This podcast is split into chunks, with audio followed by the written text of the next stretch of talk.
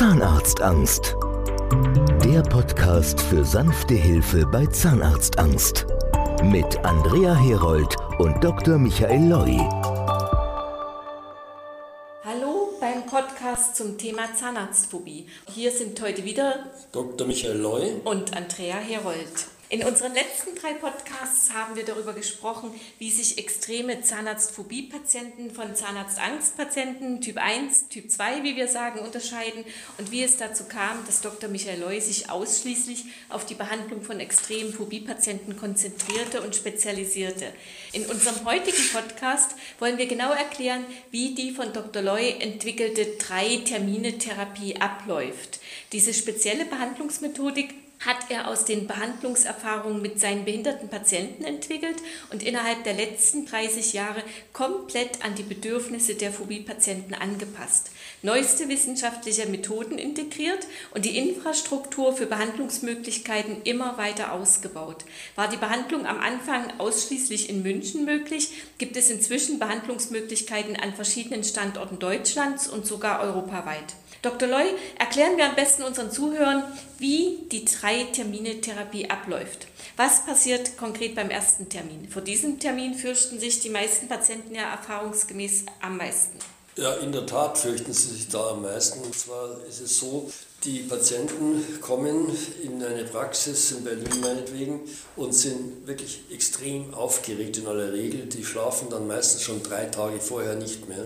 Manche wollen an der Türe unten umdrehen, aber wenn sie dann da sind, dann haben die einen Schlachtplan, was sie machen, wenn was passiert. Und da bin ich natürlich darauf vorbereitet. Das heißt, es passiert überhaupt nichts von dem, was die Patienten sich erwarten. Und man kann dann beobachten, wie sich schnell die Aufregung löst. Also das geht innerhalb von Minuten vom Wartezimmer bis zu mir so an meinen Schreibtisch. Das ist ja nicht in einer Praxis mit Zahnarztstuhl, wo man da auf dem Zahnarztstuhl sitzen muss, sondern ganz normal sitzen wir beieinander ohne weißen Kittel und reden dann miteinander. Also es passiert dem Patienten überhaupt nichts. Das sage ich dem Patienten auch, sie werden nicht beschimpft, nicht beleidigt, nicht zurechtgewiesen, es passiert ihnen gar nichts. Ich erzähle ihnen ein bisschen was. Ich mache dann ein paar Fotos und ein Röntgenbild und dann erkläre ich was man da drauf sieht. Das zeichne ich Ihnen auf dem iPad auf, dass Sie es besser verstehen können, auf Foto und auf dem Röntgenbild.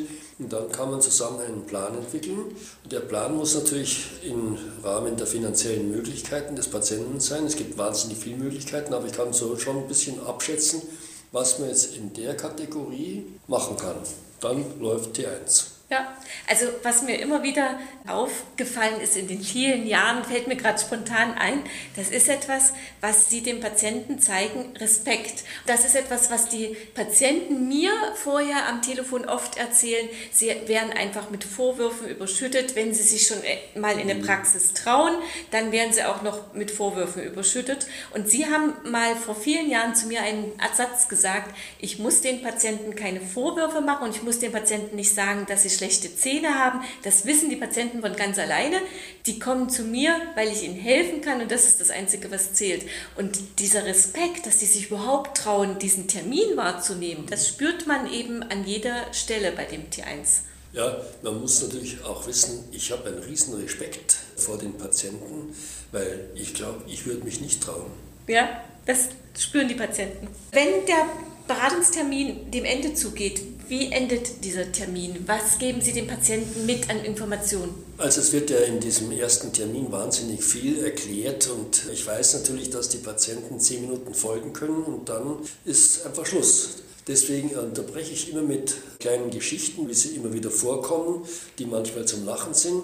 Auf jeden Fall hat der Patient dann wieder einen neuen Anlauf und versteht die Sachen teilweise. Aber ich weiß natürlich auch, dass das so viel ist, dass das schon Mühe bereitet, da dem folgen zu können. Deswegen sage ich den Patienten, sie brauchen keine Sorge haben, dass sie etwas hier nicht verstehen können, sondern alles wird ihnen nochmal erzählt. Und zwar geht es so, wenn ich jetzt diesen Behandlungsplan entwickle, dann geht der an die Verwaltung, die rechnen das aus und dann weiß als erste die Frau Herold, was kostet das eigentlich? Und die erklärt Ihnen alles noch einmal. Das heißt, Sie haben Gelegenheit, mit der Frau Herold jede Frage einzeln zu besprechen. Es gibt kein Zeitlimit. Und außerdem ist es oft so, weil ich muss mir auch den Plan Gedanken machen, was ist jetzt hier die angemessene Lösung, dann telefoniere ich die Patienten oft noch an, zum ersten an einem Sonntag und dann spricht man nochmal drüber. Das hat sich außerordentlich bewährt. So, und dann kommt so weit, dass der Patient sagt, so jetzt möchte ich den Plan mal bekommen, dann wird der entweder per E-Mail oder per Post zugeschickt und dann kann nochmal gesprochen werden mit der Frau Herold in der Regel oder eben mit dem Zahnarzt, der den Plan gemacht hat. Richtig, wir bieten unseren Patienten wirklich alle Möglichkeiten an, jede Frage loszuwerden. Die können uns immer anrufen. Es hat sicherlich sogar einen Vorteil. Ich bin ja Patientin. Ne? Mehr bin ich ja nicht gewesen, bin keine Zahnärztin, aber ich kann unsere Pläne natürlich entsprechend auch aus der Sicht eines Patienten erklären, mit einfachen Worten. Manchmal tut es dem Patienten auch gut, das einfach mal auf eine andere Art und Weise erklärt zu bekommen.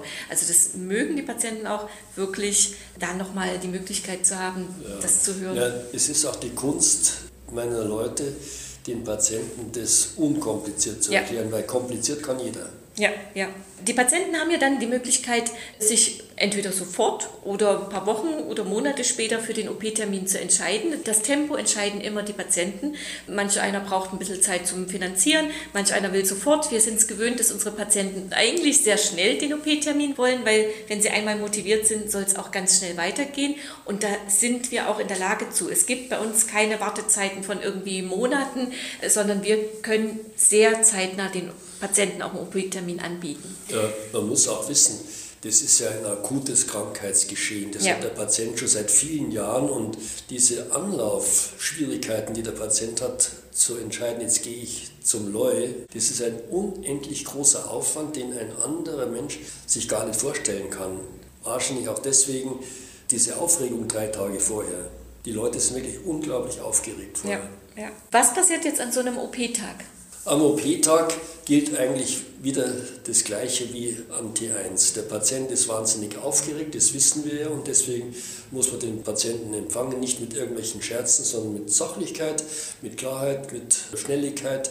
Vor allem, dass der Patient nicht warten muss, in einem Wartezimmer warten, dass er dann hört, wo das Laborer tätig sind. Es muss schnell gehen, es muss zügig gehen. Die Patienten müssen bekannt gemacht werden mit dem Anästhesisten und mit dem Assistenzpersonal, dass die sich da zu Hause fühlen, wer sich um sie kümmert. Und dann kann es schon losgehen. Und was alles kann bei unserer Behandlungsmethodik in Vollnarkose gemacht werden? In Narkose muss man einmal darauf achten, man hat maximal sieben Stunden Zeit. Und nach den sieben Stunden muss der Patient so weit sein, dass alles, was erkrankt ist, der Ausheilung jetzt zugeführt ist. Das heißt, man muss vor allem darauf achten, dass der Patient postoperativ keine Probleme bekommt. Er darf nicht Schmerzen bekommen, die ihn zwingen, wieder zum Zahnarzt zu gehen oder der geht dann vielleicht doch nicht. Es darf nichts passieren, es darf kein Zahn abbrechen, es darf keine Wurzelbehandlung notwendig sein, es muss ganz sicher sein. Und dazu muss man wissen, es gibt Zähne, die bergen überhaupt keine Behandlungsrisiken, aber es gibt auch Zähne, die bergen gleich mehrere Behandlungsrisiken. Sowas muss man ausschalten, es darf nichts passieren. Der Patient muss die Sicherheit haben, ich habe danach keine Probleme. Und der Unterschied aber zu den allgemeingängigen Vollnarkosen, die viele Zahnärzte durchführen, wo nur Zähne entfernt werden, ist aber schon, dass bei der Drei-Termine-Therapie sowohl Zahnreinigung gemacht wird, als auch Füllungen, Zähne beschleifen für Kronen. Selbst die Abdrücke machen wir in Vollnarkose. Das ist ja schon etwas ganz Besonderes. Das wird ja woanders nicht so gemacht. Ja, das ist auch richtig. Der Patient muss tatsächlich auf einen Zustand gebracht werden, wo er danach sagt, Mensch, jetzt bin ich tatsächlich mit allen meinen Zahnproblemen an einen Punkt gekommen, wo ich jetzt wieder Hoffnung habe, wieder ein normaler Mensch zu werden. Die Sanierung ist fertig die nach Sanierung der OP? ist dann fertig, dann und beginnt die Ausheilung. Verstehe. Und auch sofort mit Zahnersatz versorgt. Also man geht nicht ja. mit sichtbaren Lücken nach Hause. Genau. Also das ist natürlich das Allerwichtigste überhaupt, dass der Patient nicht Lücken hat, mit denen er dann nach Hause gehen muss. Der Patient muss immer mit Zähnen nach Hause gehen. Dazu muss man wissen, es gibt Provisorien und von den Provisorien gibt es Kurzprovisorien, Langzeitprovisorien und so weiter. Tatsache ist, wenn dann im dritten Termin Zahnersatz eingesetzt wird, dann muss das ein Zahnersatz sein, der mindestens drei Monate hält und maximal fünf Jahre. Das Provisorium, das bis dahin notwendig ist, das hat natürlich schon Schwächen, das muss man einfach zugestehen, aber mit denen kann man leben. Aber der endgültige Zahnersatz, der dann als provisorischer Zahnersatz, Interimszahnersatz eingesetzt wird, der muss richtig stabil sein, den muss man ändern können, den muss man anpassen können, den muss man einschleifen können. Da gibt es viele Dinge, die einfach während der Ausheilung notwendig sind. Also nochmal zusammengefasst, vom zweiten zum dritten Termin trägt man ein einfaches Provisorium genau. und beim dritten Termin wird ein von uns sogenannter Interimszahlersatz eingesetzt. Mit dem kann man normal essen, normal leben, normal reden. Der soll ein paar Jahre halten, maximal fünf Jahre.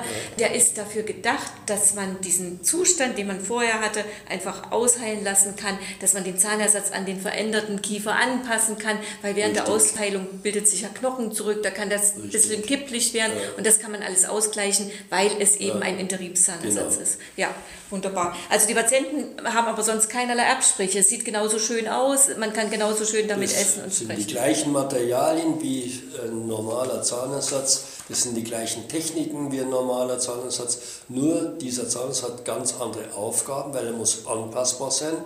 Sie wollen vielleicht eine andere Zahnfarbe haben, dann muss die Ausheilungsvorgänge bedeuten ja, dass der Knochen zurückgeht, dass ein Rand absteht, den muss man dann anpassen können. Das sind viele Aufgaben mit dem Interimszahnersatz verbunden, die der Zahnarzt nach dem dritten Termin dann dem Patienten anbieten können muss. Und nach dem dritten Termin sind die meisten unserer Patienten auch in der Lage, entweder wieder zum normalen Zahnarzt um die Ecke zu gehen oder sie kommen auch in unsere Kooperationspraxen ja, zu uns wieder. Auch das, das ist, eine Möglichkeit. Ja, das ist so unsere Absicht, den Patienten behandelbar zu machen, auch für andere Zahnärzte. Noch dazu, wo die meisten Patienten ja oft sehr weite Anfahrt haben. Der Patient muss im Idealfall seine Angst vor dem Zahnarzt komplett verlieren. Er muss natürlich dann auch einen Zahnarzt finden, der mit ihm umgehen kann, weil da muss man schon sagen, da gibt es schon Kollegen, die da nicht so die glückliche Hand haben, mit dem Patienten gut umzugehen.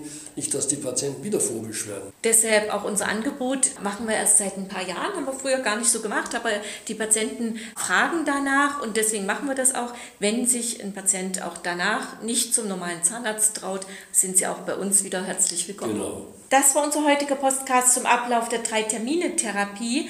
Wenn Sie Fragen zur Behandlung haben, können Sie diese per Mail an kontakt.zahnarztangst.de schicken. Wir antworten Ihnen dann gern persönlich. In unserem nächsten Podcast wird es um die Frage gehen, wie komme ich als Patient an einen Termin und welche Arbeit leistet eigentlich unser Patientenberatungsbüro. Für heute danken wir fürs Zuhören und sagen beide Tschüss. Ciao. Ciao.